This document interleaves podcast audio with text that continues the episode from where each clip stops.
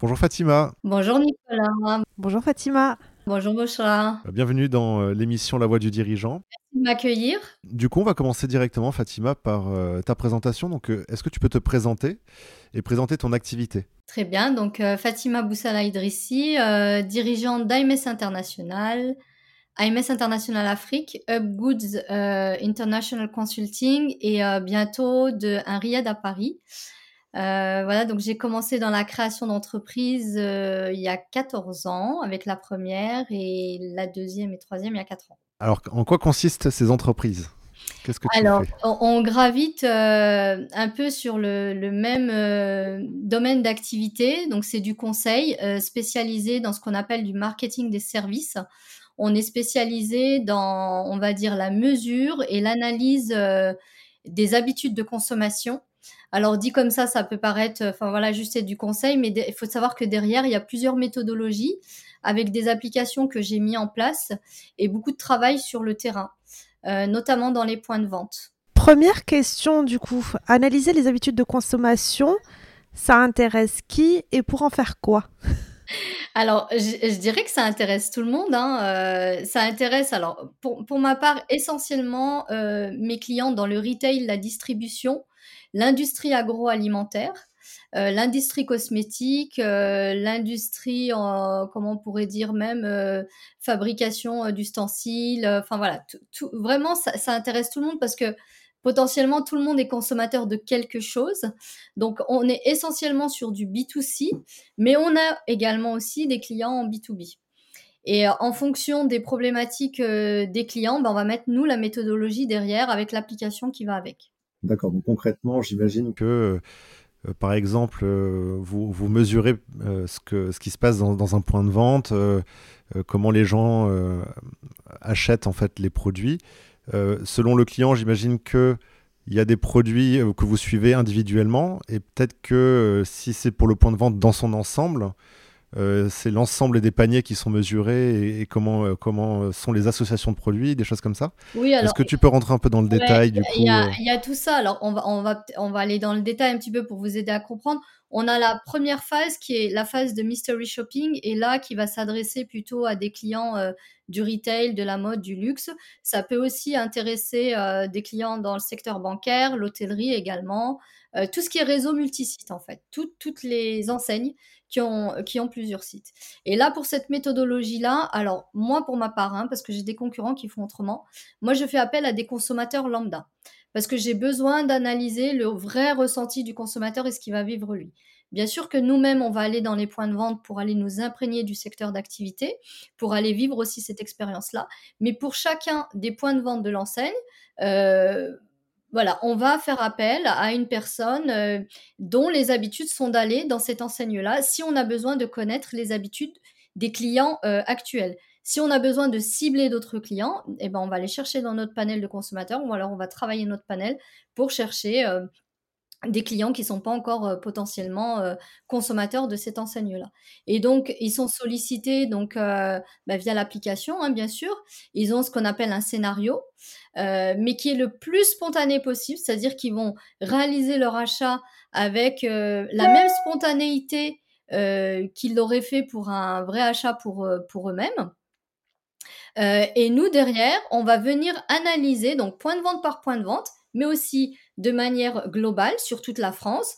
Euh, après, si on a le contrat euh, France et international, ben, par pays, par région, et ensuite on va leur donner des axes, des axes d'amélioration sur euh, ce qui a amélioré. Et, donc par rapport à nos concurrents, nos concurrents ils vont analyser euh, bah, surtout les statistiques, euh, voilà combien de fois la personne a bien été accueillie par exemple, ou alors euh, la personne elle était satisfaite euh, du conseil qui lui a donné, a été donné à 70%. Donc ça on va bien sûr l'analyser, mais nous on va aussi analyser tous les ressentis et surtout tous les verbatims que vont nous exprimer les consommateurs sur chacune des villes. Et pourquoi c'est intéressant de comparer euh, ville par ville? Parce qu'on n'achète pas de la même manière d'une ville à l'autre. Euh, et puis en plus, on n'achète pas de la même manière quand on est ben, euh, client d'un point de vente en centre-ville ou en périphérie. Enfin voilà, il y, a des ressentis qui sont très différents. Et puis en plus, dans la période de l'année, pareil, on va analyser également euh, tous ces ressentis qui sont différents bah, en fonction bien sûr du calendrier commercial, hein, mais aussi en fonction de tout ce que vit le consommateur. Là, on est en période d'inflation, on n'analyse pas du tout de la même manière et les conseils sont pas sont pas du tout les mêmes. Donc ça c'est pour la première méthodologie qu'on avait mis en place, donc le mystery shopping qui est très très connu aux États-Unis, qui commence à arriver en France. Alors voilà, nos concurrents, ils font appel aussi à des consommateurs lambda, mais ils font beaucoup appel à des auditeurs qui font ça à longueur de journée. Moi, ça m'intéresse pas parce que, euh, parce que je vais pas envoyer un, un, homme dans un magasin pour femme enceinte, par exemple. Donc voilà, à part si le monsieur vient pour acheter un cadeau, à part si c'est le scénario, mais voilà, donc ça c'était pour vulgariser. La deuxième méthode, c'est une application qu'on a mis en place, donc celle-ci elle est destinée plutôt à l'industrie agroalimentaire et cosmétique. Euh, donc là, grâce à notre application, donc là ce sont nos auditeurs qui sont formés euh, pour reconnaître les produits euh, de, voilà, de, notre client, qui sont formés à aller donc dans les points de vente, donc euh, pays par pays. Ils ont un target pardon, de, de 20 points de vente par jour. Donc, dedans, il peut y avoir de l'hypermarché, de l'épicerie, de la station-service, enfin voilà, tous les endroits où on est susceptible de trouver les produits de nos clients. Et là, ils vont aller mesurer. Donc, grâce à l'application, bah déjà, la première des choses, la fraîcheur. C'est vraiment le plus important. Parce que si le produit n'est pas frais, euh, il peut y avoir des, risques d'intoxication pour le consommateur. Deuxième chose, il va voir si le produit est déjà là. Bon, ça c'était plutôt la première, mais c'est vrai qu'en rentrant dans le point de vente, on mesure déjà euh, euh, la température du point de vente quand on rentre et ensuite près du produit, on remesure. Ensuite, on voit si le produit est là et s'il est disposé selon le contrat qui a été mis en place entre la marque et le distributeur. Et ensuite, on va venir regarder le prix parce qu'il y a des prix qui sont négociés. Et ensuite, on va regarder la date de fabrication, date de péremption, parce que là aussi, il y a des règles euh, qui doivent être respectées selon les pays. Euh, voilà. Et toute cette data, pareil, le soir, elle, est envoyée chaque soir avec des photos, preuve à l'appui.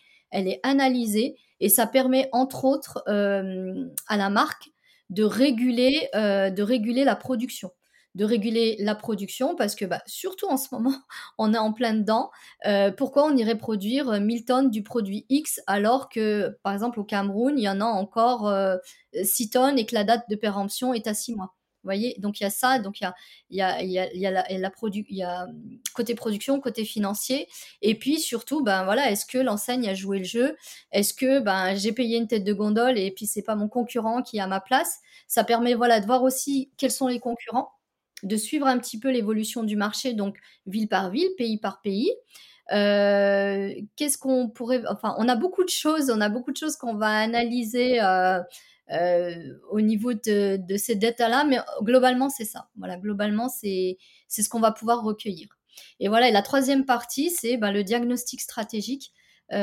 puisque nous, on est, on est sur bah, plein de pays, qu'on a l'international et qu'on connaît les habitudes de consommation, que bien sûr, on a, on a en place notre réseau, ben, on, peut accompagner des entreprises euh, ben, sur leur implantation ou sur euh, une étude géomarketing euh, en vue d'exporter ou d'importer des produits ou carrément de s'installer à l'international. C'est impressionnant. Et du coup, toutes ces datas-là, en fait, vont permettre à l'entreprise de gérer sa stratégie de production, de distribution, de, potentiellement par rapport à la concurrence. Enfin, euh, ça change tout en fait. Exactement. Par rapport à la concurrence, et autre chose qui est très très important que j'ai oublié de vous dire aussi, euh, ça permet de voir quels, quels, sont vos produits qui ont été contrefaits. Parce qu'on a aussi, euh, voilà, dans l'agroalimentaire, les cosmétiques, en parapharmacie, on a beaucoup de produits qui sont contrefaits et on a les produits aussi de contrebande. Et on a également un autre phénomène qui est très peu connu.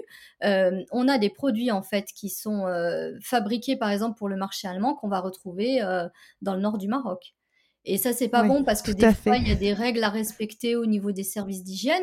Et puis, euh, et puis, voilà, ça permet de remonter à la source comment ces produits qui étaient destinés au marché allemand ou polonais ou même français se retrouvent euh, à Yaoundé ou à Casablanca ou en Libye. Enfin, voilà. Donc, ça, c'est aussi, c'est un paramètre très important pour nos clients. Du coup, je suis en train de penser à tous ces chocolats qu'on peut acheter sur les marchés au Maroc euh, en plein soleil. Vous faites aussi le tour des marchés? Oui, ils vont chez euh, ce qu'on appelle les wholesalers. Donc, euh, bah, bien sûr, au Maroc, le, marché qui est plus connu à Casablanca, Darbrelef, hein, donc ça fait partie du jeu. On y va également. dans le nord du Maroc, à Tanger, à Nador, donc c'est là où on a toutes les contrefaçons, toutes les contrebandiers. Alors après, attention, hein, on n'y va pas comme ça. Moi, je dis toujours que mes auditeurs, c'est des guerriers. C'est vraiment des personnes qui connaissent à la fois ben, notre secteur d'activité à nous, le secteur d'activité de notre client, les produits, les produits de contrefaçon, les produits euh, concurrents, mais aussi qui ont un vrai lien. Il faut être vraiment diplomate et avoir un vrai lien avec les personnes euh, euh, bah, qui pratiquent la contrebande parce que sinon vous ne rentrez pas. Avec la grande distribution, on a des autorisations. Il y a un lien qui est créé, on a des autorisations. Ils savent pratiquement à quelle période on va passer. Par contre, chez les wholesalers, dans les marchés comme ça de, de rue, euh, non, non, ils, ne savent pas. Et puis, euh, il y a un vrai lien qui, a été créé depuis un moment. Euh, et je sais qu'il y a pas mal de concurrents, dont un très gros, donc comme Nielsen par exemple, donc qui, sont quand même leaders sur le marché, qui font appel à nous sur certains, sur certaines villes, sur certaines zones géographiques. D'accord, d'accord, c'est très clair pour moi. je je me rends compte du coup que une grande partie du travail, c'est la mesure, c'est la collecte de données. Euh, il y a peut-être une petite partie analyse.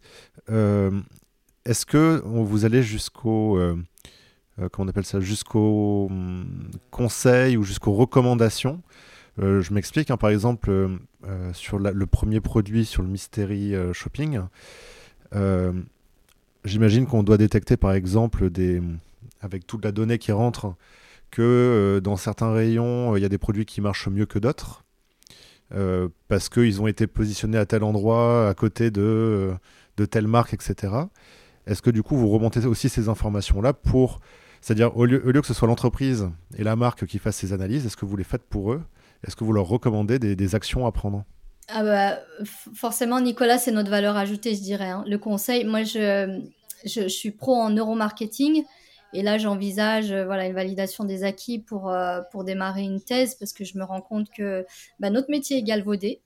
Euh, je, l'ai remarqué en enseignant de temps en temps en école de commerce. voilà, donc il y a une grosse partie conseil et ce qu'on appelle les axes d'amélioration.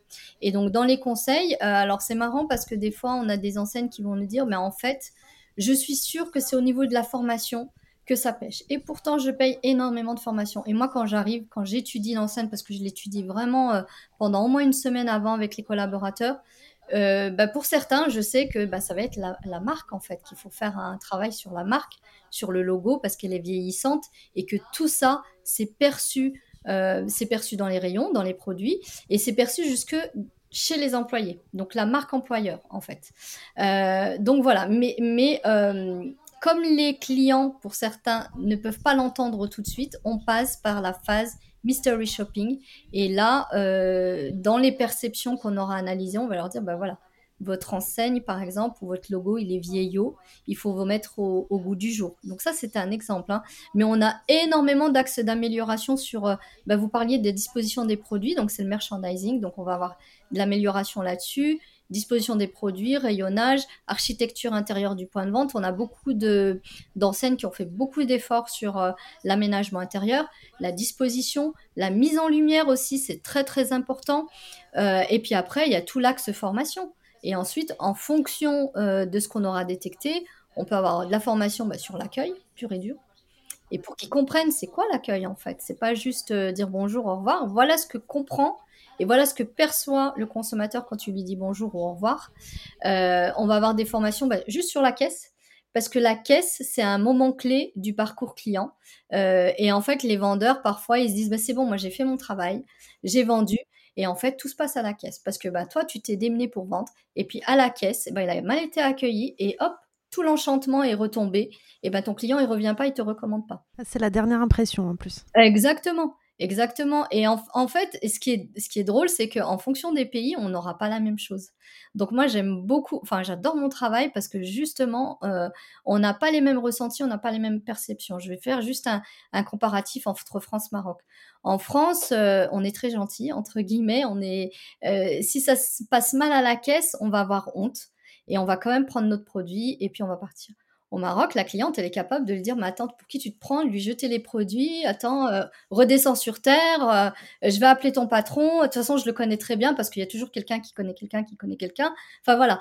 Donc, euh, donc on va jusque, attention, la, formation à l'accueil, c'est voilà, comment tu as été perçu par ton client ou par tes clients. Et voilà comment tu dois réagir. Après, la vente, le conseil, enfin voilà, il va y avoir toutes, euh, toutes ces notions-là.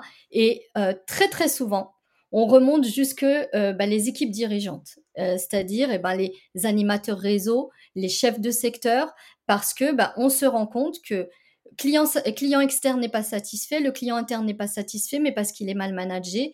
Voilà. Donc il y a toute une organisation aussi qui est, qui à revoir et, et, ça on le perçoit dès les visites mystères. Voilà. Donc c'est pour ça que je m'arrête pas juste aux chiffres oui non.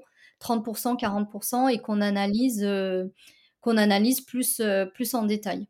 Oui, c'est vrai que nous, ça nous est déjà arrivé euh, d'arriver en caisse d'une grande, d'un, grand distributeur après avoir fait une heure de course, de voir des énormes files d'attente et de, du coup de laisser le caddie et de partir. Parce que, voilà. Euh, ou alors de dire, euh, de sortir d'une marque en disant euh, plus jamais je reviendrai parce que l'expérience était trop mauvaise et sans avoir rien acheté. Et, pourtant, Nicolas et Bochla, il faut pas grand chose en fait. Il faut pas grand chose. Et puis il y a aussi un autre phénomène parce que moi j'ai commencé une des enseignes dans laquelle j'ai commencé, c'était chez Footlocker, donc c'est une enseigne américaine.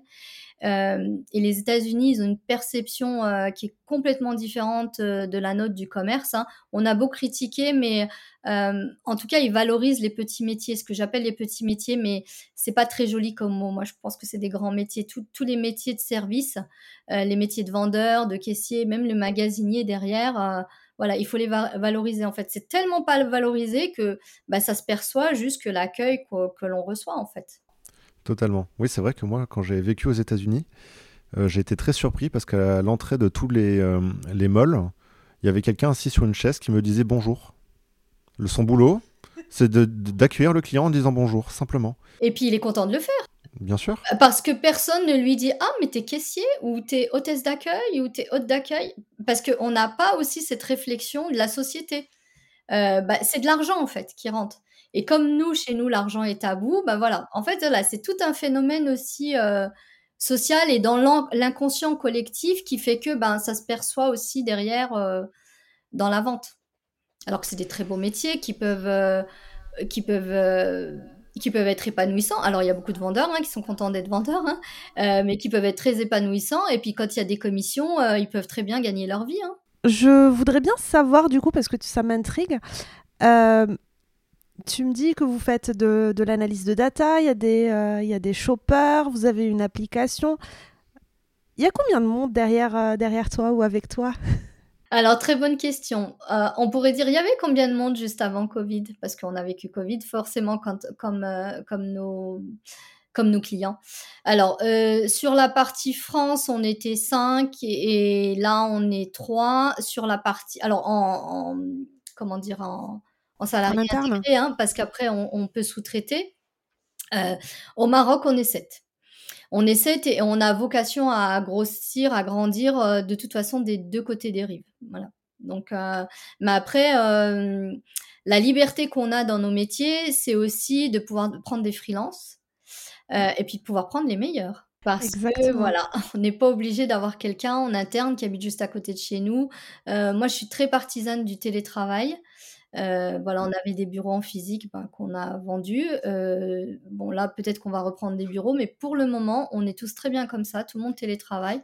Et quand on a besoin de se retrouver, ben, on reloue des bureaux. Alors, à part à Casa où on a des bureaux, mais voilà, c'est comme ça que ça se passe pour le moment. Bon, avant de, rentrer euh, dans, dans les questions autour de Fatima, l'entrepreneur et la chef d'entreprise, j'ai une dernière question d'ouverture sur l'analyse du marché actuellement et par rapport à ton métier on voit énormément d'enseignes euh, de milieux, voire de haut de gamme, qui sont en train de, disparaître, euh, en tout cas en France. Euh, que ce soit dans les vêtements ou dans d'autres, dans les chaussures, dans, dans le bricolage, etc. Est-ce que c'est quelque chose qui... Est-ce que c'est parce qu'ils n'ont pas fait appel à toi Ou est-ce que c'est lié à, un mouvement de marché particulier en ce moment sur la distribution? Alors oui, peut-être qu'ils n'ont pas fait appel à des cabinets comme les nôtres aussi. Euh, voilà, il y a peut-être ça aussi. Euh, d'autres choses, après, il y a la conjoncture mondiale, hein, donc c'est un phénomène mondial. Et autre chose, ils n'ont pas su s'adapter à tout ce qui est digitalisation des process. Ils n'ont pas su vraiment aussi euh, écouter le client externe, écouter le client interne et vraiment adapter, adapter le process au, digital. Parce qu'aujourd'hui, le digital fait partie prenante voilà, du comment dire, euh, du marché d'affaires, euh, des achats. Donc, euh, et quand on parle de digital, attention, moi je parle pas que des réseaux sociaux. Hein. On parle beaucoup des réseaux sociaux, mais tout le monde, pour tout le monde, digital égale réseaux sociaux. Non, non, on peut digitaliser un, process, un, pardon, un parcours client. On peut digitaliser tout un point de vente. Donc moi j'avais fait une mini étude avec des suggestions à, voilà que, j'aimerais donner à, à certaines enseignes pour revenir au métier premier du vendeur pour que ben, quand le client aille en magasin, ben, il se fasse vraiment conseiller par un, par un vendeur et que le vendeur n'ait pas à chaque fois euh, juste à mettre des vêtements en rayon. Enfin bref, c'était tout un process euh, avec une digitalisation, une conception architecturale euh, digitalisée en interne. Donc je pense qu'il y, a ça aussi. Hein. Ils n'ont pas, su, ils pas su suivre en fait. Est-ce que tu travailles juste avec les boutiques physiques, marchés, etc. Ou est-ce que tu travailles aussi avec le digital? Parce que, par exemple, moi, ma consommation, elle a complètement évolué en termes de vêtements mm-hmm. et chaussures et tout ça. Euh, j'ai deux façons de consommer. Il y a une marque, en fait, euh, qui propose, en fait, quand tu achètes en ligne, de t'envoyer les vêtements. Donc, moi, je vais acheter le même vêtement en trois tailles. Mm-hmm. Ils vont arriver chez moi, je vais les essayer. Jusque-là, je ne suis pas débitée. Et en fait, c'est dix jours après je suis mon compte est débité que des vêtements que j'ai gardés. Tous ceux que j'ai restitués en boutique ou en renvoyant mhm. euh, par la poste, c'est bon. Ou alors, je fais appel, il y a une marque euh, qui a fait un...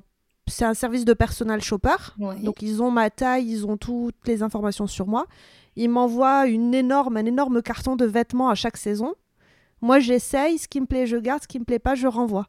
Et est-ce que tu travailles avec ce type de... Euh, ce type de marque ou pas du tout ce type de Alors pour l'instant on n'a pas encore eu l'opportunité. Euh, sur euh, le web on a juste eu à, ben, mesurer euh, le parcours client sur le web avec un questionnaire. On a on a demandé à plein de clientes à travers bah, le monde hein, là où vous pouvez livrer notre client de simuler un achat puis on a posé plein de questions sur la navigation sur le mode de paiement le mode de livraison euh, sur euh, ben, le produit quand elles l'ont reçu, quel ressenti euh, elles ont eu. On n'a pas eu affaire encore à ce type de clients-là, mais c'est vrai que c'est pas pas inintéressant. Après, ce qu'on constate aussi beaucoup, et ça c'est en fonction des âges, en fonction des lieux d'habitation, c'est que on va être beaucoup sur du digital, c'est-à-dire que on va avoir des clientes qui vont regarder sur le net, qui vont moi-même hein, la première, J'aime beaucoup toucher. Donc, je vais aller en point de vente, je vais toucher. Si je trouve le produit, je vais le prendre. Si je trouve pas ma taille, je vais revenir sur le net et puis je vais l'acheter. Enfin, voilà, on va être sur ces phénomènes-là. Et puis, on est, euh, beaucoup aussi quand on, on a les personnes au téléphone parce que euh, c'est bien le digital, hein, parce que nous aussi, l'application communique euh, via les réseaux, euh, via, via le mail, mais on aime bien aussi appeler les membres du panel. c'est que les gens, ils ont besoin aussi de, de retourner à la proximité. Quand on les appelle, ils nous disent merci, ça fait du bien. Ils ont, ils ont besoin de retourner en, en magasin. Et si on travaille, si on travaille mieux ces aspects-là avec une communication autour, voilà, je pense que ça sera mieux compris par le consommateur et que l'enseigne aura tout gagné. Le, parcours client est clairement hybride aujourd'hui. Hein. Euh, le mot figital, euh, effectivement, prend tout son sens et il faut du coup le considérer dans son ensemble. Exactement. Bon, rentrons dans le vif du sujet maintenant. Euh, bah, du coup, la, question suivante, Fatima, quelle a été pour toi la plus grande difficulté que tu aies vécue? En tant qu'entrepreneur Je vais te donner la, réponse bateau, puis après peut-être que j'y reviendrai. On a toujours des difficultés, ça fait partie du jeu, donc ça c'est certain. Je pense que tout le monde dit la même chose. Mais je pense que moi la, première difficulté, ça a été au début. Je savais pas trop par où commencer. Je savais exactement ce que j'allais faire. Je savais exactement euh, quel client j'allais cibler, mais voilà, quand on quand on n'a pas fait, par exemple, d'études de dans en école de commerce ou en comptabilité, moi j'ai fait des études de lettres étrangères appliquées au commerce extérieur, donc il y a rien à voir avec, euh, l'entrepreneuriat. On ne sait pas par quel bout prendre les choses. Alors aujourd'hui, il y a énormément de réseaux d'accompagnement à la création d'entreprises. Dans les écoles, on en parle beaucoup, il y a des structures, mais c'est vrai qu'il y a 14-15 ans, il n'y avait pas énormément de structures d'accompagnement. Donc ça a été vraiment la première, euh, la première difficulté. Euh, après, voilà, je me suis renseignée, euh, j'ai regardé sur Internet, euh, j'ai tapé chambre de commerce et ben ça tombait bien parce que on était ben, mois de mars, donc il y avait tous les salons autour de l'entrepreneuriat au féminin et c'est comme ça que j'ai découvert ben, le réseau qui m'a accompagné derrière. Mais c'est vrai que c'est au début c'était ça. Comment je mets en place les choses? Après il a fallu penser au juridique, les contrats. Euh, bah, les statuts de l'entreprise aussi, la comptabilité. Euh, je pensais faire ma comptabilité toute seule et puis on m'a dit bah non, en il faut un expert comptable parce que voilà, il y a telle chose, telle chose à faire. Enfin voilà, je pense que les premières difficultés, ça a été ça. Après, j'ai eu plein d'autres difficultés qui peuvent vous paraître pour vous euh, même beaucoup plus grandes que la difficulté du début, mais en tout cas, moi, c'est celle que j'ai perçue comme difficile au début parce qu'on est tout seul. Et puis en plus, pas compris de l'entourage. C'est-à-dire que quand on en parle aux amis, à la famille, c'est presque. Bah, peut-être qu'aujourd'hui, on n'aurait pas la même réaction, mais à l'époque, euh, non, mais t'es folle. Enfin, voilà, c'est. Euh, aujourd'hui, ça, ça s'est un petit peu plus démocratisé, je trouve, l'entrepreneuriat. Un petit peu. Mais c'est vrai que là, ce que tu dis, c'est intéressant, c'est que la difficulté, même si en, termes de taille, elle n'était pas énorme, c'est le ressenti qui compte finalement. Et toi, ton ressenti, c'est un, la solitude de l'entrepreneur, comme on aime le dire. Tu es toute seule. En plus, ça t'es dans une situation où il y avait peut-être beaucoup moins d'informations qu'aujourd'hui disponibles sur le sujet. Comme tu dis, il y a l'entourage euh, qui en général n'est pas entrepreneur, qui ne comprend absolument pas. Surtout que quand on a fait des études, euh, bac plus 5 euh, ou plus, ben, en, général, la voie est toute tracée, entre guillemets. Donc pourquoi rentrer dans la difficulté d'entreprendre et de prendre des risques alors que on peut avoir un super salaire dans une super entreprise? Donc cette logique-là, elle est vraiment. Euh, elle, euh, est, je comprends du coup que ce soit la difficulté la plus grande, en tout cas que tu aies vécue, parce que euh, ça se retrouve chez beaucoup d'entrepreneurs. Et du coup, tu disais que tu avais trouvé des solutions à la CCI, c'est ça? Oui, en fait, à la CCI, il y avait un salon un peu comme, je sais pas, l'entrepreneuriat au féminin, il me semble, et il y avait pas mal de structures qui étaient là sur l'accompagnement. donc des structures, voilà, et des cabinets de conseil, hein, très carrés, très droits. Et en fait, euh, bizarrement, moi, là où je me suis sentie plus à l'aise, c'est avec le CIDFF, une association en fait qui est euh, qui, euh, voilà, qui, est un peu implanté partout en France, Centre d'information du droit des femmes et de la famille, qui font pas que de l'accompagnement à la création d'entreprises. Euh, ils accompagnent, euh, ils accompagnent les femmes euh, après un veuvage, par exemple. Ils accompagnent à rebondir des femmes qui sortent de prison. Enfin voilà, mais ils ont un gros pôle création d'entreprise qui est qui est financé par ONU Femmes et dans lequel on a des vraies expertes à la création d'entreprise. Et ce que j'ai aimé moi dans leur dans leur approche, c'est de prendre la femme chef d'entreprise dans sa globalité en fait, dans sa globalité en tant que mère, parce que moi j'étais ben jeune maman, en tout cas j'attendais euh, deuxième enfant, donc euh, donc ça et puis avec l'équilibre vie privée vie pro, enfin voilà cette globalité qui m'a plu, alors qu'il y avait d'autres très gros cabinets hein, qui sont très connus, qui accompagnent vraiment la stratégie, tout ça, et moi c'est pas ce que je recherchais je recherchais vraiment un accompagnement dans la globalité et surtout euh, pouvoir échanger avec d'autres femmes chefs d'entreprise. C'était ce qui me, c'était ce qui me qualifiait en tout cas à l'époque. Je, comprends. C'est vrai que c'est très, c'est, un sujet très important, euh, justement cet équilibre et euh, ne, pas se perdre dans juste son rôle de chef d'entreprise. Oui, exactement. Et abandonner tout le reste. Voilà, et, l'avantage du centre, du centre d'information du droit des femmes et de la famille, c'est que donc, on a notre conseillère qui est pro la création d'entreprise, mais à côté d'elle, dans les bureaux à côté, on a des avocates, on a des assistantes, euh, je ne sais plus comment ils appellent ça, mais c'est des assistantes euh, de. Enfin, c'est pas des assistantes de vie, non, mais le mot peut-être qu'il va, euh, me revenir. On a des psychologues. voilà, on a des, voilà, des assistantes de vie sociale et familiale. C'est un truc dans le genre. Et en fait, quand je suis arrivée, je dis, ben moi j'ai un problème, j'ai pas trouvé de crèche et tout passer un coup de fil en fait. Elle a passé un coup de fil parce qu'ils ont tous les réseaux. Euh, je veux dire, euh, je lui ai même dit, bah écoute, moi je préfère la crèche familiale, je, n'aime pas trop la crèche, j'aime bien qu'il ait une nounou et que de temps en temps il a la crèche avec sa nounou. Bon bah voilà, un coup de fil, j'avais euh, j'avais j'avais quelqu'un derrière. Donc en fait, il débloque des situations au niveau familial parce que ils savent qu'il y a un épanouissement derrière au niveau professionnel. Et ça, c'est aussi valable pour les femmes qui venaient, qui reprenaient le travail après des longues périodes de chômage ou longues périodes de maladie.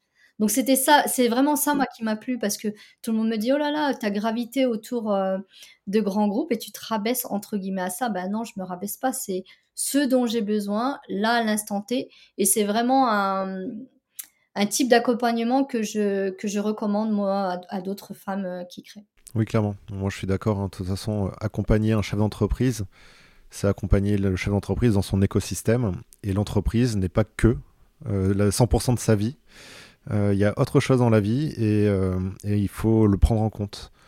Il faut le prendre en compte à la fois pour la réussite de l'entreprise, parce que bah, si on n'est pas en forme, parce qu'on a les bébés à gérer, ben, l'entreprise, elle, elle, comment dire, elle, le paye, elle empathie. Et inversement, si on passe tout son temps dans l'entreprise et qu'on se tue à la tâche, entre guillemets, bah, derrière, la vie sociale, elle risque de devenir compliquée. Donc euh, tout, il faut vraiment voir ça dans son ensemble, de manière holistique, comme on dit. du coup, euh, ta plus grande difficulté, donc euh, comme tu l'exprimes, ça a été les débuts de la création de l'entreprise. Et donc en France, tu as pu avoir ces aides. toi, tu abordes l'entrepreneuriat en fait d'une façon internationale en ayant même une entreprise à l'étranger. Oui. Est-ce que ça a été la même difficulté en fait euh, pour les autres fois ou est-ce que tu étais mieux entourée, tu avais plus d'expérience? Bizarrement, dix ans après, euh, dix ans après, on est quand même mieux armé. Hein. On est quand même mieux armé, on a plus confiance. Enfin voilà, on a quand même du recul. Euh, bah, écoute, j'ai fait, moi j'ai la, la, première chose que j'ai fait, c'est que j'ai fait appel à un cabinet en fait qui m'a aidé dans les démarches. Euh, donc en France, je suis dans le réseau FCE, donc c'est femmes chefs d'entreprise. C'est un réseau de femmes chefs d'entreprise, mais aussi euh, euh, qui encourage les femmes et dont la plupart ont des mandats, mandats URSAF, CCI. Enfin, voilà, médecine du travail. Et au Maroc, il y a exactement la même chose, donc il y a la FEM. Et je venais juste d'aller à un congrès, donc un congrès international à, à Marrakech. et donc voilà, j'avais créé du réseau. Et en fait, euh, bah voilà, j'ai fait appel à mon réseau en fait pour euh, toutes les démarches parce que je me voyais pas partir au Maroc pendant les deux semaines parce que c'est vrai que c'est des démarches qui prennent du temps. Et puis surtout, euh, moi j'ai grandi en France, donc on a une image de l'administration française bah, dont nous ont parlé les adultes à l'époque. Oh là là, l'administration pardon marocaine, c'est compliqué, il faut partir, il faut revenir, il y a énormément de papiers, donc j'avais pas envie de vivre tout ça. je me sentais pas perdre mon temps entre guillemets parce que quand on gère une entreprise, on sait que le temps, c'est de l'argent et qu'il vaut mieux préveiller un prestataire et se concentrer, par exemple, sur de la prospection ou sur de la production plutôt que, que sur des démarches comme ça administratives. Donc, le cabinet a tout fait pour nous. Euh, on y est allé, on a signé les documents, on avait déjà les documents pour la banque qui étaient prêts, le rendez-vous à la banque, on a, enfin voilà, on a déposé et puis c'est bon, on a pu facturer derrière. C'était, euh, ça a été très fluide et franchement, euh, c'est un investissement, mais euh, qui vaut vraiment le coup. Il faut avoir cette logique d'investisseur, comme on dit hein, quand on est entrepreneur. Euh, j'aime bien euh, l'image que tu as donnée, qui est de dire que son temps, c'est de l'argent, mais il faut le prendre comment? C'est que la valeur de son temps, ce qu'on produit pour le client, ce qu'on rapporte à l'entreprise, il faut le comparer avec la valeur de, cette nouvelle chose à faire, entre guillemets, et du, coup du prestataire qui pourrait euh, le faire à, ma place. Et en se rendant compte qu'il bah, y a un, écart, euh, bah, ça devient plus rentable finalement de faire euh, intervenir quelqu'un que de le faire soi-même.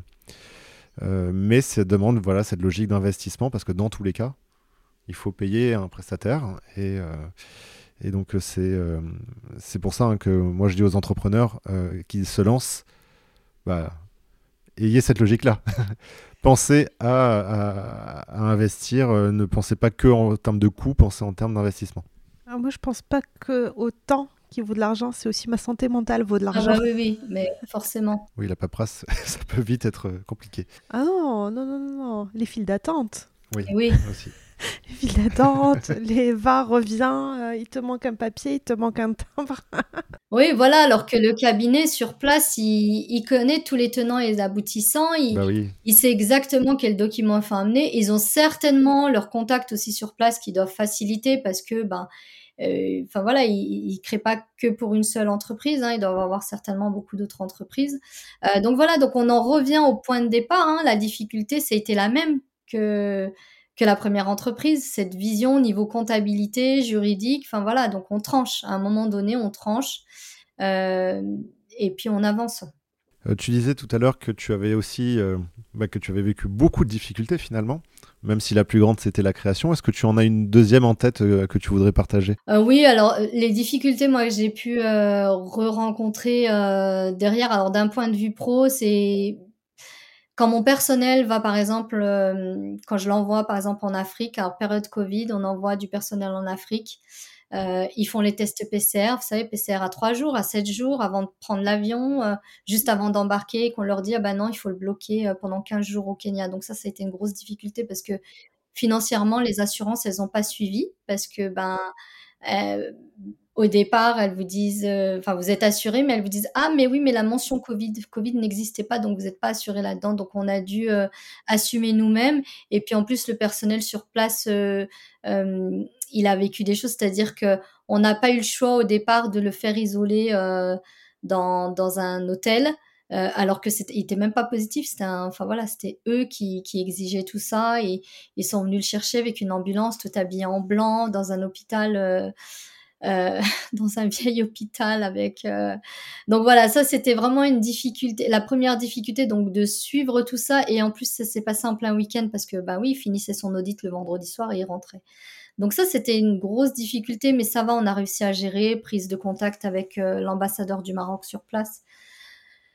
Ça va, mais enfin voilà, de, de, supporter ça psychologiquement et d'aider le personnel à le supporter, puis d'aider les équipes qui n'étaient pas là-bas à supporter ce stress en fait, parce que bah, lui, il était sur place, on savait pas ce qu'il vivait, même s'il nous envoyait des messages, mais voilà, ça, ça a été compliqué. Euh, voilà, mais c'est à chaque fois qu'ils partent à l'étranger, qu'ils vivent des choses, euh, vivent des choses. Donc ça, euh, voilà, ça c'est compliqué. Après, une autre difficulté qu'on a, que moi j'ai vécu, ça a été le printemps arabe.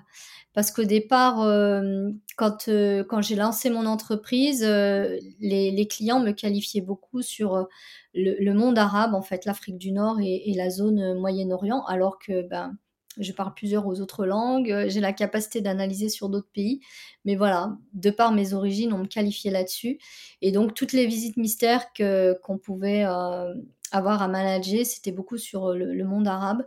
Et dès qu'il y a eu le printemps arabe, eh ben, tout, tout s'est effondré en fait. Et donc là, bah, j'ai décidé ben, de, redire haut et fort, ben, en fait, euh, oui, ok, j'ai un prénom et un nom à consonance arabe, mais j'ai quand même grandi en France.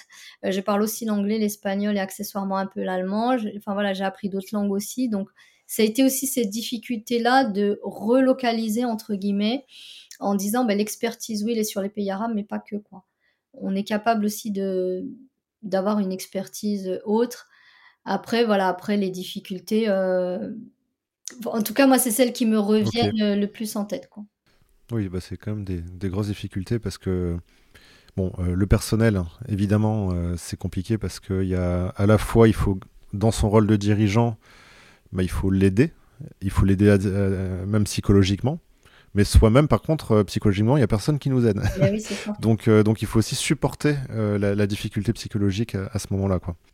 Il y a des risques à chaque nouveau voyage. J'imagine que du coup, il faut pas mal étudier plutôt que juste prendre l'avion et, et c'est parti. Euh. On a appris à anticiper Bouchra maintenant, c'est-à-dire qu'on a des vrais liens avec les ambassadeurs de chacun des pays. Les, nos auditeurs, ils ont vraiment un lien d'amitié. Vraiment, donc il y a un vrai réseau qui a dû être construit.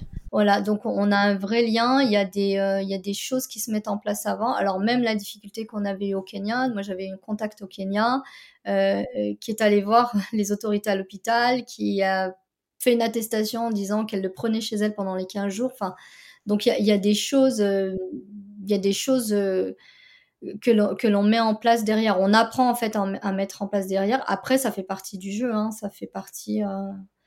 C'est pour ça qu'on prend des assurances derrière, c'est pour ça qu'on anticipe au maximum avant chaque voyage.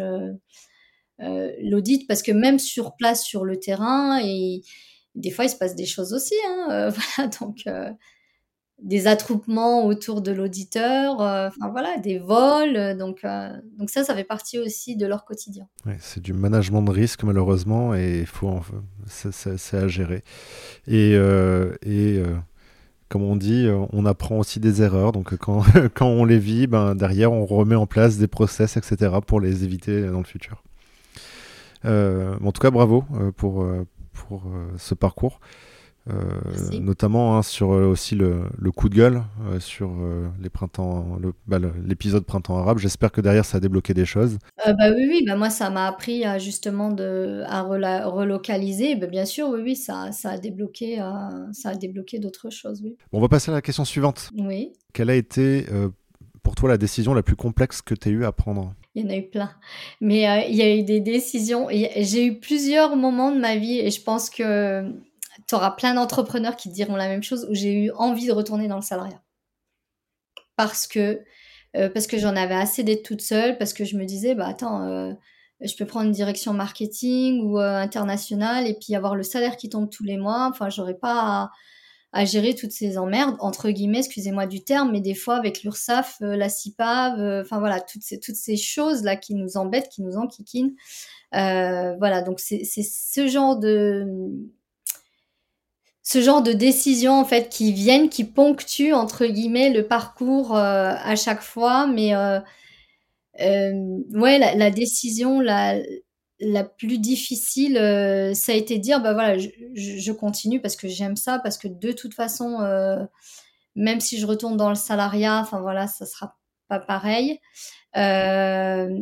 et de dire bah, comment comment je continue en fait, de revoir la stratégie. Alors après, moi, la, stratégie d'entreprise, c'est quelque chose aussi que je maîtrise. Mais vous savez, le cordonnier, c'est toujours le, plus mal chaussé. Donc de retravailler sur sa propre stratégie et de se dire, bon, bah écoute, on, y retourne et c'est là où je m'épanouis. Et, et, je dirais même que la période Covid a été bénéfique pour ça parce que la période Covid, elle nous a obligés à un stand-by. Alors, comme beaucoup de dirigeants, j'ai eu Covid, hein, Covid long, donc on est obligé là de se poser euh, vraiment longuement, puis on, on fait rien d'autre en fait. Euh, et cette période Covid, euh, bah, elle vous permet, ben voilà, de réfléchir. Et puis pendant qu'il n'y avait pas d'activité, moi j'ai toujours eu envie de, comment dire, d'enseigner. Donc j'avais commencé à enseigner, j'avais toujours eu envie de transmettre. Puis quand je voyais comment certaines personnes, hein, pas tous, hein, mais enseignait, transmettait notre, euh, enfin, notre expertise, je me suis dit, oh là là, il y a du travail. Donc, je, suis retournée enseigner. Et quand on retourne enseigner, ben, même si c'est pas euh, nos supérieurs, euh, nos collègues, bon, on est content quand même de revenir au pilotage de l'entreprise. Alors, moi, j'enseigne pas beaucoup. Hein, c'est pas quelque chose. je fais de temps en temps en mode séminaire, on va dire. C'est la j'aime beaucoup le format séminaire ou conférence, ça me convient très bien. Mais j'ai eu à remplacer par exemple euh, des collègues euh, sur euh, trois heures par-ci, deux heures par-là. Je le referai plus jamais. parce que c'est fatigant, parce que en termes d'investissement, alors après parce que peut-être que je me donne aussi à fond, en termes d'investissement physique, parce que j'ai trouvé que c'était physique d'enseigner. Euh, voilà, ça m'a beaucoup pris et que bah, je m'épanouis plus dans la gestion de mon entreprise et ma valeur ajoutée, elle est plus euh, dans une heure où je vais passer, par exemple, à prospecter un client ou alors à analyser pour un client que, euh, que dans l'enseignement, entre guillemets, pur et dur. Sachant que j'aime transmettre, mais voilà, transmettre d'une autre manière. Donc c'est par comparaison finalement, en essayant d'autres choses, tu t'es dit non, en fait, c'est quand même bien d'être euh, à ma place aujourd'hui. Oui, euh, exactement. Et à un moment donné, j'ai voulu tester aussi, euh, j'ai voulu tester l'analyse pour le secteur de l'événementiel. Donc, on n'a pas encore lancé. Mais on s'est dit, ben tiens, parce que l'événementiel, tout ce qui est concert, les matchs, les gros matchs, c'est de la consommation aussi. On consomme, on consomme un loisir, un service. donc, je suis allée, on s'est inscrit avec d'autres personnes de l'équipe dans des agences d'intérim pour travailler à l'accueil, euh, pour des matchs de foot, des choses comme ça. Et en l'ayant testé, euh, et en ayant un supérieur hiérarchique, alors c'est très drôle parce que Enfin voilà, c'est fatigant, il y, a, beaucoup de choses, mais on se dit waouh, je, retombe très bas entre guillemets, mais il faut tester à un moment donné. De toute façon, demain, si on a un contrat dans l'événementiel, on, testera tous les postes, ça c'est sûr. Mais en l'ayant testé, ben on se dit bah non, en fait, euh, moi j'ai pas envie d'avoir des supérieurs hiérarchiques, j'ai choisi cette liberté-là. Euh, alors après avoir un supérieur hiérarchique que j'admire, euh, oui, parce que moi, j'ai eu des supérieurs hiérarchiques à chaque fois que j'ai admiré. Demain, ils me redemandent de travailler pour eux, j'y retourne. Mais parce qu'ils sont brillants et que je les admire et qu'on est en phase professionnellement. Mais quelqu'un qui va passer la serpillière, entre guillemets, avec votre personne et avec les autres personnes, ben ça non. Oui, c'est vrai. En fait, euh, j'ai rencontré quelqu'un qui me disait que son, sa plus grosse difficulté à elle, ça avait été de, de se rendre compte qu'elle n'a pas de supérieur. Mm effectivement, euh, du jour au lendemain, de se rendre compte qu'il bah, n'y a plus personne au-dessus à qui euh, demander euh, quoi faire. bah, parfois, c'est aussi ça la, plus grande difficulté. Donc toi, en tant que chef d'entreprise, tu es allé postuler à un poste en tant qu'intérimaire pour tester un nouveau marché. Oui. Et deux autres personnes de l'équipe ont également fait pareil, alors que j'imagine ça doit être des, c'est peut-être des salariés avec une fiche de poste. Enfin. Non, non, c'était des stagiaires. Ah. Et puis, euh, membre de l'équipe, euh, il y a aussi la famille hein, dans l'équipe. Donc, on, voilà. D'accord. Fils aussi à mes côtés. Euh, donc, oui, oui. Alors, ça nous a permis de, de tester, moi, d'analyser le secteur de voir comment ça marche en fait l'accueil parce que bah, l'accueil fait partie aussi de notre travail c'est quelque chose qu'on analyse mais dans ces métiers là il y a tout l'aspect sécuritaire aussi euh, il y a euh, il y a eu un moment alors ce qui était super intéressant c'est que moi je suis arrivée au moment euh, quand j'ai voulu tester bah voilà période Covid hein, un peu post Covid quand il a fallu scanner les passes sanitaires euh, donc, euh, donc, euh, donc, on a été sur des postes comme ça. Alors, heureusement, moi, j'avais un poste à, responsabilité, mais quand même, je veux dire, j'avais des supérieurs au-dessus de moi, enfin voilà, qui maltraitent entre guillemets dans leur manière de parler. Puis moi, c'est tellement pas ma manière de faire avec le personnel, avec tout le monde, que voilà, je comprenais pas. Mais après, c'est un domaine qui est très particulier. On les a aussi aidés. Moi, je les ai beaucoup aidés à, recruter parce qu'ils savaient pas comment recruter d'un coup 200 personnes, alors que moi, en enquête terrain, c'est quelque chose que je peux rencontrer et euh, je peux facilement euh, mettre des annonces. Donc, euh, je les ai beaucoup aidés, aidés là-dedans. Mais oui, à un moment donné, on teste. Hein. on est des mystery shoppers tout le temps, en fait, Bouchla. Hein. on teste tout le temps. On est tout le temps. mais mon acronyme Fatima Boussala Idrissi, c'est FBI. Donc, je pense qu'on est tout le temps en train de. Alors, pas méchamment, hein, mais on est tout le temps en sous-marin, en fait, en train d'analyser. Et la meilleure manière d'analyser un secteur d'activité, c'est de le vivre. De vivre et, euh, et, dans, nous, dans les axes d'amélioration qu'on peut mettre en place, c'est euh, ce qu'on appelle le vie ma vie. On, on demande au personnel euh, ben, en magasin d'aller au siège, vivre une journée, ou alors d'aller avec les magasiniers, ou alors la direction marketing d'aller sur le terrain. Enfin voilà, le vie ma vie, c'est ce qui permet aussi de comprendre les contraintes euh, de chacun et puis euh, bah, de donner des axes d'amélioration. Donc on travaille sur le ressenti. Comme l'émission Patron Incognito. Et c'est exactement ça en fait, c'est exactement ça. Sauf que nous, on aura aussi la partie analyse derrière. Quoi. Donc euh, après, quand on analyse au niveau du marché, la rentabilité, bon bah voilà, je pense que l'événementiel, j'irai pas tout de suite dessus dedans parce que ça sera pas rentable. Ça va nous monopoliser beaucoup d'énergie.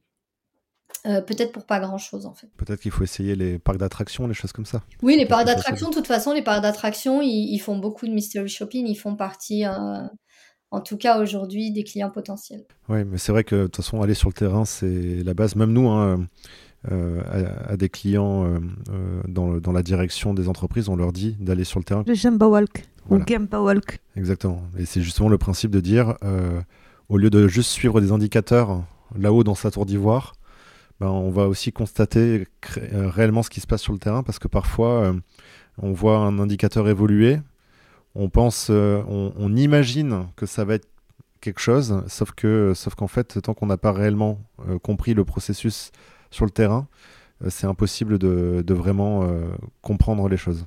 Ouais, c'est la, théorie, c'est qu'en fait dans sa tour d'ivoire, en fait, on n'a pas toutes les informations, on ne sait pas comment euh, les équipiers vivent les choses. Par exemple, on peut se dire les développeurs sont lents.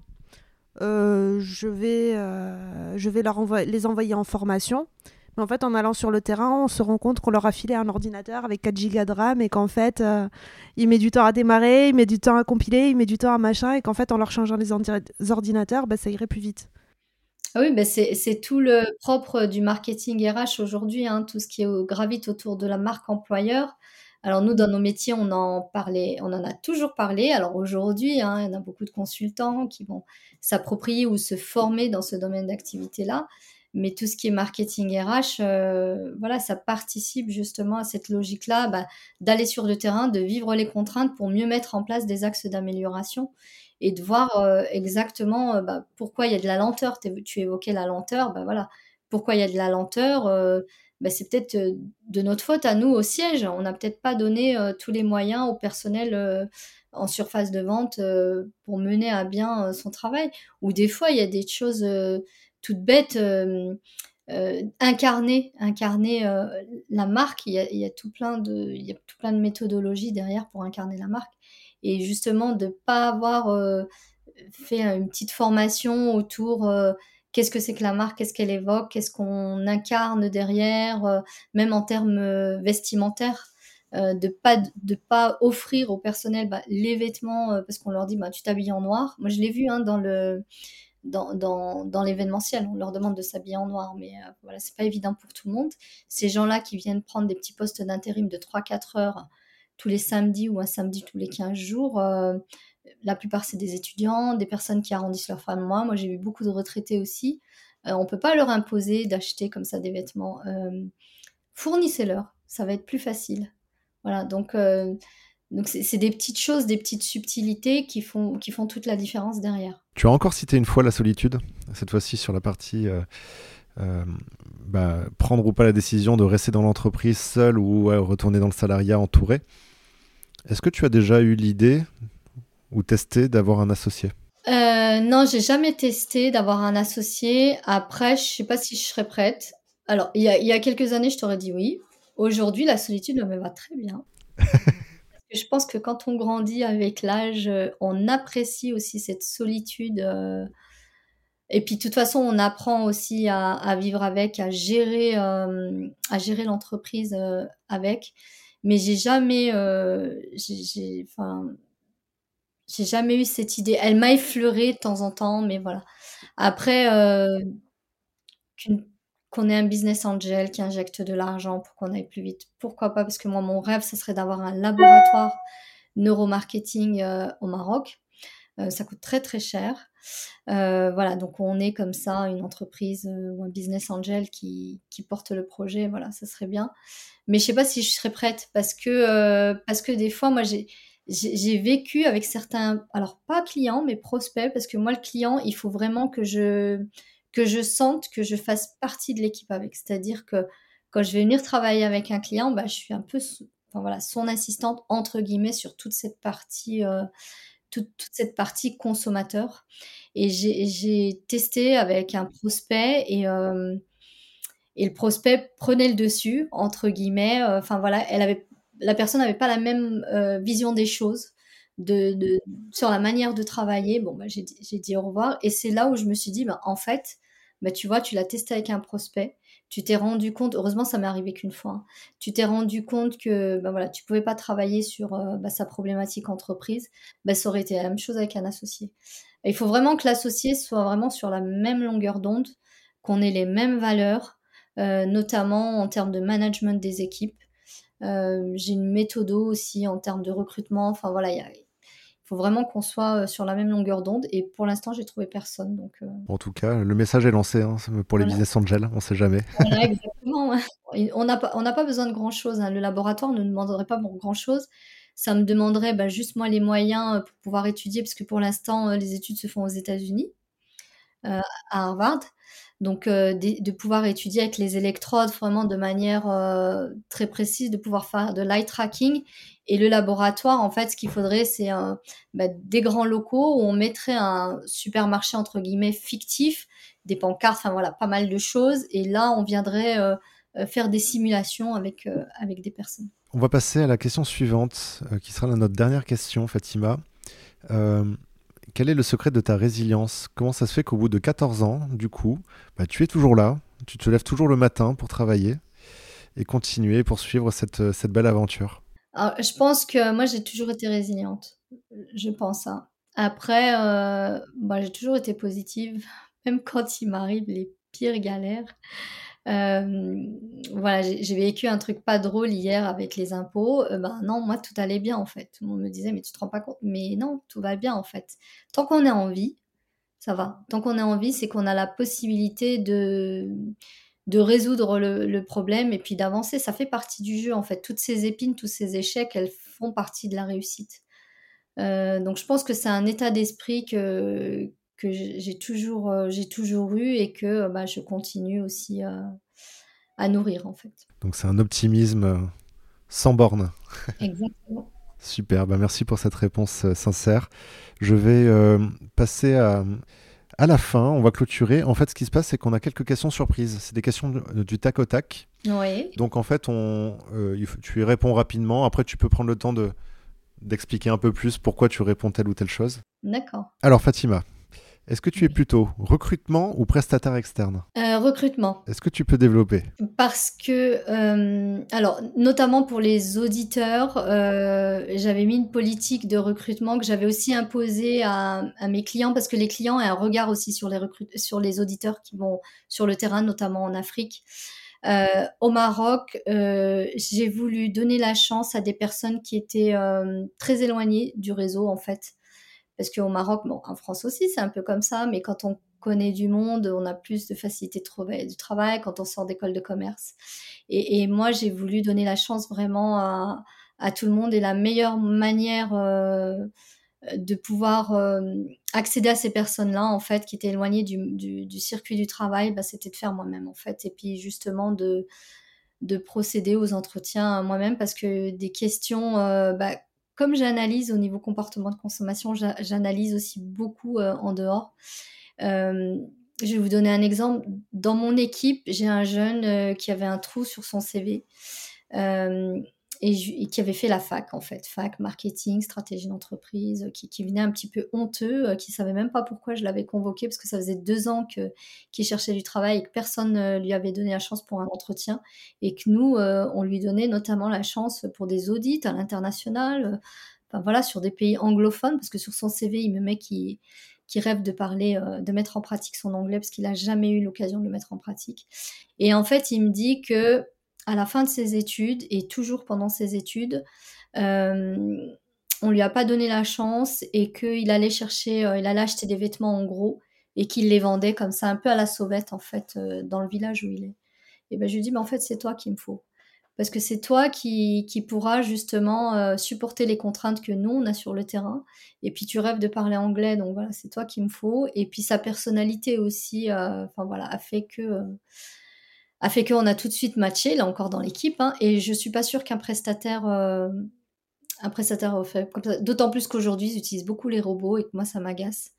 Euh, c'est bien le robot, c'est bien le digital, mais quand on est nous sur des métiers avec beaucoup d'humains, euh, voilà, je préfère recruter moi-même. Est-ce que tu es pour toi plus formation ou auto-formation? Auto-formation, mes formations, qu'est-ce que je vous disais au début? Je suis obligée de revalider mes acquis pour euh, voilà, reprendre les études. Donc, euh, ça va dépendre des circonstances, mais plutôt auto-formation, on apprend plus euh, sur le terrain. Alors, tu nous disais que tu étais dans des réseaux d'entrepreneurs.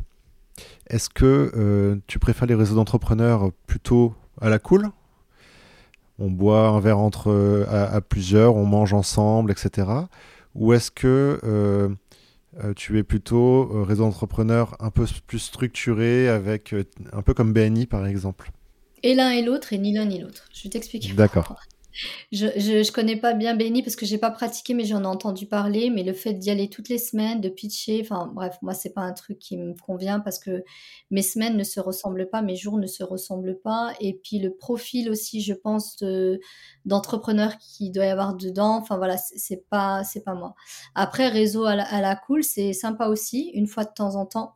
Euh, mais j'irai pas perdre mon temps entre guillemets, même si c'est pas joli comme mot. Euh, enfin voilà, tout le temps. Je préfère valoriser mon temps sur d'autres choses. Tu vois, par exemple, les congrès qu'on fait entre femmes chefs d'entreprise au Maroc, où on a un peu les deux, où on va avoir bah, et des tables rondes sur des sujets euh, vraiment euh, très spécifiques liés à la gestion d'entreprise, liés, la dernière fois, c'était lié aux questions d'environnement, et puis en même temps, la détente le soir entre nous.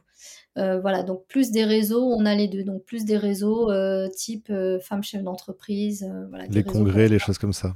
Voilà, mais pas tout le temps. Pas tout le temps non plus. Le téléphone et les emails, est-ce que c'est un ami ou un ennemi? Ami et ennemi à partir du moment où on maîtrise enfin, voilà, la chose. Après, c'est comme tout en fait, il faut savoir équilibrer. Voilà. Alors, est-ce que tu as une journée type ou c'est plutôt un chaos organisé? Non, j'ai pas de journée type. c'est presque. J'ai euh, j'ai mes to-do list avec tout ce qu'il y a à faire, mais par thème. Euh, et, avec des couleurs euh, pour les niveaux d'urgence, on va dire. Et en fonction de, bah, du temps qui m'est imparti pendant la journée, parce que je peux avoir des rendez-vous, je peux avoir des interventions en école de commerce. donc voilà, en fonction de ça, je vais organiser ma journée parce que en plus, il y a des tâches qui vont prendre 30 minutes, d'autres qui vont prendre 3 heures. Donc il n'y a pas de journée type en fait. D'accord. Est-ce que malgré tout, tu as quelques routines? Euh, Bah oui, les routines. Moi, je me réveille très tôt déjà. Moi, je suis du matin et pas du soir. Moi, il faut pas m'appeler à 19h, 20h. Quoique j'ai des appels à 19, 20h, mais voilà, ce sera avec les équipes pour faire le point. Mais c'est plus euh, bah, voilà, très tôt le matin, vraiment très matinal. Ce qui me permet bah, très tôt le matin de regarder les mails, d'anticiper, par exemple, sur. Euh, euh, certains aspects du juridique ou de la comptabilité à gérer. Donc, bah, je, regarde justement au niveau des chiffres où on en est, de la facturation. C'est vraiment le moment où je vais privilégier ça. Et puis après, s'il y a des coups de fil à passer, alors les coups de fil, je les passe très souvent quand je suis sur la route. Ça me permet de gérer mon temps. Je pense qu'on est un peu tous pareils. Mais voilà, par ça, non, il n'y a pas vraiment de routines qui sont établies en termes de consommation euh, plus culturelle, est-ce que tu es plutôt lecture, plutôt vidéo ou plutôt podcast? Un peu tout. Le podcast pendant la route, j'aime beaucoup parce que j'écoute euh, pendant le temps de trajet après lecture. J'aime beaucoup aussi. La lecture, euh, vraiment, ça me repose également. vidéo, non, pas trop. Vidéo, ça peut m'arriver par exemple quand je suis sur des moments de saisie des moments où j'ai pas besoin de réfléchir, où on est juste sur de la saisie, des choses comme ça, où de la facturation, bah, je peux mettre, je peux lancer une vidéo parce que c'est vrai que nous dans notre métier, on se nourrit aussi beaucoup de reportages type capital euh, euh, sur des faits de société, euh, des choses comme ça. Donc ces vidéos-là, je vais les regarder quand j'ai pas besoin de trop réfléchir, mais plus podcast et lecture. Est-ce que du coup tu as des références pour entrepreneurs, des lectures ou podcasts? Que tu voudrais recommander? Euh, alors lecture, là j'ai pas pas vraiment en tête, euh, mais je pourrais euh, voilà vous faire une liste et je les ai en face de moi les bouquins, mais j'ai pas trop en tête. voilà, ça, ça, peut être de tout, hein. ça peut être des livres sur le leadership, sur le, le développement commercial par exemple, sur du développement personnel entre guillemets, sur les mécanismes du cerveau aussi parce que c'est quelque chose qui me passionne en neuromarketing, on étudie tout ça ça peut être tout ça. Après, podcast, euh, podcast bah, ça va être beaucoup euh, des émissions. Par exemple, là, la dernière, euh, là, en ce moment, je suis en train d'étudier les intentions d'achat pour la période de Ramadan. Donc, on a mis en place un questionnaire à 30 jours avant la période de Ramadan, là, que je suis en train d'analyser. On va en remettre un autre en place, aller la veille de Ramadan. Et puis un autre une semaine après, quand les gens auront le ventre vide, et on verra si c'est le cerveau, le ventre qui commande, en fait, ou porte-monnaie. donc voilà, donc j'ai écouté des podcasts sur, c'était Radio France où on avait des experts du marketing halal, enfin voilà, qui venaient, euh, qui venaient en parler. Mais euh, voilà, j'ai pas. Euh, ça va être beaucoup aussi ce que va me proposer YouTube, quoi. Ça va être beaucoup au gré du hasard. Est-ce que tu es plutôt sport ou art? Les deux. Les deux. sport doux, on va dire. Hein, voilà. Sport doux. Et puis l'art, bah, l'art, bah, voilà, la lecture J'aime beaucoup le cinéma aussi de temps en temps quand je peux m'échapper au cinéma et j'aurais pas de mal à y aller toute seule. Voilà, ça me dérange pas euh, d'y aller euh, voir un bon film. Euh, lorsqu'il y a la dernière fois, il y avait un très bon concert de musique arabo-andalouse ici à Bordeaux. Ben, j'ai pas hésité à y aller aussi. Donc voilà, ça, peut être un peu les deux. Mais sport, aller voir des bons matchs, j'adore ça aussi. Hein. Alors, ma dernière question. concerne ton entourage. Tu parlais de, du lancement il y a 14 ans. Est-ce que ton entourage, tes amis, tes proches, ont changé suite à ton lancement? Alors, il faut dire que j'ai très peu d'amis c'est pas que je suis pas sociable, mais voilà, c'est comme ça. Euh, et ça me manque pas entre guillemets. J'ai très peu d'amis, donc euh, donc euh, l'entourage. Ben oui, il y a eu des changements parce qu'il y, a eu des, des questions. C'est normal, hein, c'est pas non plus quelque chose de négatif parce que peut-être qu'il y a de l'inquiétude, peut-être qu'il y a de la peur aussi. voilà, mais non, j'ai pas trop senti de changement en fait. Pas. Après dans les réseaux, on parlait de réseaux tout à l'heure, euh, il y a beaucoup de jalousie. On, sent, hein, on le perçoit, des fois, surtout entre femmes, chefs d'entreprise, il peut y avoir euh, de la jalousie, surtout que euh, certains pensent qu'on est dans le même secteur d'activité alors qu'on vise pas du tout les mêmes clients.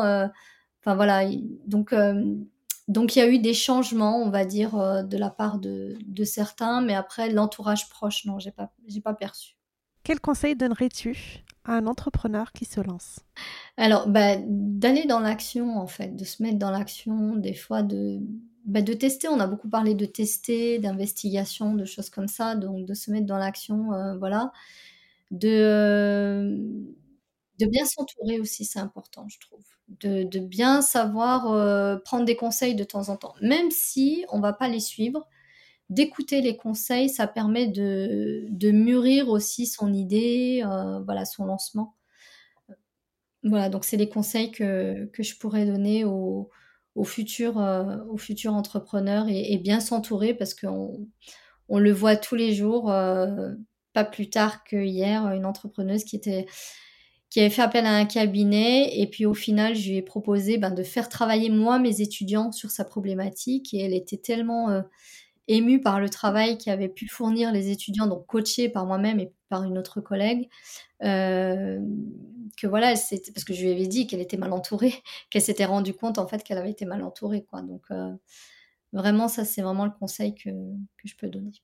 Merci beaucoup. L'interview était passionnante. Merci oh, Fatima. Euh, est-ce que tu peux dire pour nos auditeurs et nos viewers où est-ce qu'ils peuvent te retrouver s'ils souhaitent te contacter? Alors sur LinkedIn, je suis très facilement joignable, donc Fatima Boussala Idrissi. Après, euh, le site internet euh, www.up-goods.com. Euh, voilà, sinon sur LinkedIn. Vraiment, c'est vraiment le plus, le plus simple. Après, je suis pas la personne qui va aller tous les jours publier sur LinkedIn. Lorsque je vais publier, ça va être plutôt en lien avec l'entreprise ou en lien avec euh, nos activités professionnelles. Euh, j'ai remarqué que LinkedIn, euh, il n'y a pas très longtemps, alors j'espère que ça va changer, mais était une extension, un miroir de Facebook où tous les, tous les professionnels se dévoilaient bah, sur leur, leur vie privée, enfin voilà, et que c'était ce qui faisait bah, beaucoup de vues, beaucoup de partages, et c'est pas mon truc. Par contre, s'ils me sollicitent par message, oui. Voilà, je serai, euh, je leur répondrai. Je réponds à tout le monde, même ceux qui veulent me vendre du produit, je réponds. Ça marche. Ben, merci beaucoup Fatima euh, pour le partage de ton expérience et pour cette euh, superbe interview. Merci beaucoup. À bientôt. Et à bientôt. Bon courage.